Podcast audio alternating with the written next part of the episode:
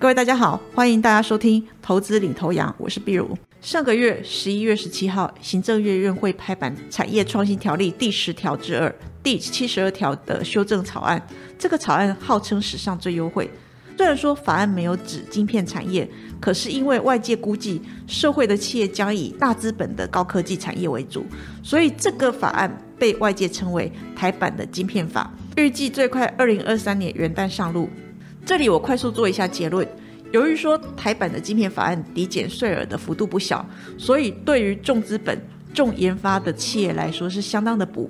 那我们在四个假设基础下，也就是说适用范围是在电子公司，而且每年研发费用是达到五十亿元以上，设备支出都是归属在符合先进制程的设备，还有二零二二年所得税率需要超过百分之十二。而且用在母公司的单独财报税率也要超过十二个 percent 以上，加上总折算抵减金额不得超过原本需缴税的一半。从这四个条件之下，永丰投顾研究部试算，只有二三三零的台积电可以拿到退额最高的金额。至于说总金额最大贡献，也是非台积电莫属。对 EPS 的影响，绝对金额。前几大就落在晶圆代工、晶圆双雄的部分，还有 IC 设计符合条件中的公司，法规对 EPS 影响幅度最大的，则是落在 NB 以及 IC 设计还有晶圆代工的公司。整体来看，这一次修正条例，如果我们用比较宽松的方式解读，那我们预期 EMS 光学镜头、电源厂都可以受惠。但是最明确受惠的业者还是在晶圆代工跟 IC 设计的公司。为什么要重视晶片法案呢？因为关键零组件的供应能力掌握在自己的手里，还是相当的重要。二零一九年，我记得当时我在初夏的时候前往世界上最危险的地方之一，也就是大家所熟悉的北纬三十八度、南北韩国界的板门店，还有非武装军事区 DMZ。最近刚成为人父母的玄彬跟孙艺珍，他们的定情戏《爱的迫降》就是在非武装军事区所拍摄的。为了这个难得的经验，当时我果断的购入主打望远相机，夸张的说，它可以拍到月球表面的华为 P 三十 Pro 的旗舰机。我当时期望能够拍摄到珍贵的北韩国界景色，还有当年金小胖跟文在寅他们开会握手的场地。不过，由于我个人被苹果教笨了，我完全不习惯 Android 系统。当时很多人，包括店家，他们都很热心要教导我说 Android 的使用方式。不过当时我只有冷冷的回了一句：“啊，这只不过就是相机，我不需要学习它在相机之外的其他复杂功能。”因此，我买手机当做相机用的这个事情，被很多朋友嘲笑。从购入华为手机不到一个月。在二零一九年五月十五号，美国商务部就将华为跟其他七十家附属公司纳入贸易黑名单。随后，各个企业都开始陆续暂停跟华为的部分往来。美国不管是从 ARM 晶片架构、高阶晶片、Google 的 Android 系统各方面，它掐住了华为的脖子，使得华为手机受到重大的创伤。你可以想象一下，当 Android 不能用 Google Play 下载多样应用程式。那你拿再怎么样顶规的手机，刹那之间也变成了一只相机。除了销售大减之外，后续华为关键零组件的拿料困难，也让华为手机神话自此跌落神坛。我这一个让手机变成相机的小小志愿，居然让所有的华为手机一夕之间通通变成了相机。朋友都戏称啊，这真的符合了分析师的神预言。之后，华为集团更因为这个禁令，二零二零年十一月十七号。他将荣耀手机品牌出售，谋求手机业务的升级，而且在多年历经图资之后，手机业务逐渐冲量回升。根据公司 CEO 的披露，截至二零二一年十二月，荣耀的全球使用者超过一点八亿人。然而，美中争端情势又升温，美国联邦通讯委员会下令。禁止在美国销售华为跟中兴通讯这些中国通讯商的新设备，时间是十一月二十五号。那未来情势还会怎么演变呢？其实这个还有待观察。不过华为帝国解体前车之鉴，这个也凸显了关键零组件自主化的重要性。晶片荒已经逐渐过去了。不过我们对于抢不到晶片、上下游的货出不去，没有营收，员工无班可上的惨况历历在目。当半导体等关键零组件升级成为国安问题之际，各个国家都大力奖励本土的晶片业。例如说，美国它的晶片法案框列了达到三百九十亿美元来补助半导体的工厂建厂或者是设备，而且每一个案件最高可以达三十亿美元，也有提供投抵的税率。而日本框列六千亿日元补助半导体设备还有建厂。那设备的费用大概有百分之五十的补助，而韩国 K 半导体战略这个意图是发展半导体、电动车电池，而且相关的大企业最高享有百分之四十的抵税的幅度。那我们国内的经济部则是以增修既有的法律为基础，研拟产业创新条例第十条之二、第七十二条的修正草案。草案这个部分主要是研发费用。还有密度达到一定的规模，有效税率达到一定的比例。至于说细节，后续会公告相对应的规则。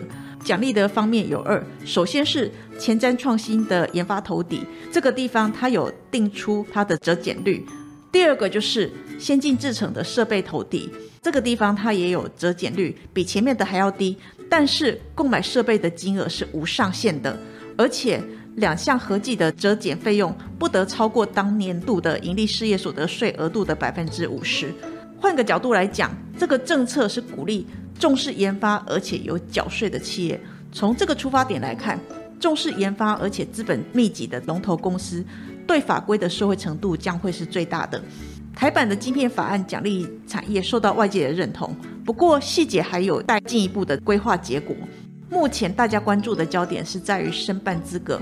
经济部日前揭露的申办资格是技术创新，而且居国际供应链关键地位的公司，投资前瞻创新研发，还有先进设备的部分可以适用新的租税优惠。不过，由于说这个细节还没有出来，所以我们会在后续做几个条件的假设。那从这个地方来推算台版今天法之下的受惠产业跟公司。那第一个条件就是。我们把这个条件适用范围扩大成电子公司，最主要是因为台版的晶片法案对于技术创新、国际供应链关键地位、投资前瞻研发、先进制程设备这一些重点，它只有描述，但是没有明确的第一，所以我们把范围扩大到所有的电子公司。条件第二，我们设定为每年五十亿元以上的研发费用。目前研发费用的规模是没有定的，可是门槛大概是五十到一百亿元。不过由于说一百亿元以上可以受惠的公司是相对的有限，如果他真的要鼓励的话，应该会稍微放大一些。所以说我们暂时以最低标五十亿元研发费用以上的厂商作为设算筛选的条件。第三，设备支出均先归属。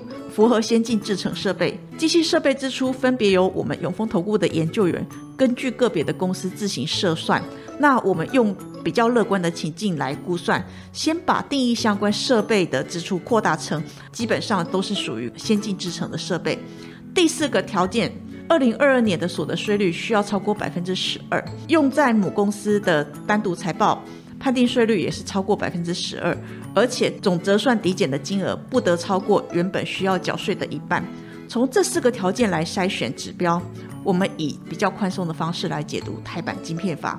在 IC 设计产业当中，二四五四的联发科跟三零三四的联用，它的规模都已经达到百亿元以上的水准。八二九九的群联则落在五十到一百亿元之间。在 EMS 来看。如果就产业定位是不是符合创新产业，这个地方其实还有待于厘清。不过我们单纯的研发费用规模来看，这个部分是符合的。那在设备投资的部分，目前这个地方我们也是以比较相对的乐观预估。另外，三零零八的大力光跟二三零八的台达电。在台湾在地的投资是不遗余力的。理论上，我们认为也应该符合技术创新、国际供应链的关键地位，还有投资前瞻研发。所以，它在这个部分的研发费用抵减是可以期待的。但是，设备投资抵减的部分，可能还是会有一部分要调整的。至于说晶圆代工产业，我们认为它将会是法案通过后的最大受惠者。以试算的部分来看的话，我们认为。只有台积电可以拿到退税额最高的金额，而总金额最大贡献的还是在台积电。但是业者设备资本支出是不是可以全部符合先进制程设备的抵减标准？其实这个还是一个变数。毕竟我们刚刚跟大家提到，我们是用比较宽松乐观的标准来看，而且投资于海外厂的设备，其实这个部分也没有办法抵减。但是如果以可扣抵税额上限来看，台积电的获利贡献幅度基本上它的可达成率高。至于二三零三的联电，它也有八成以上的可达成性。所以由此预期，涵盖了晶圆代工、IC 设计、EMS 跟光学镜头、电源这些厂商都可以受惠台版晶片法。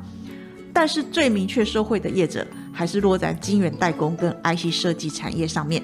以上是投资领头羊节目内容，谢谢收听。本公司与所推介分析之个别有价证券无不当之财务利益关系。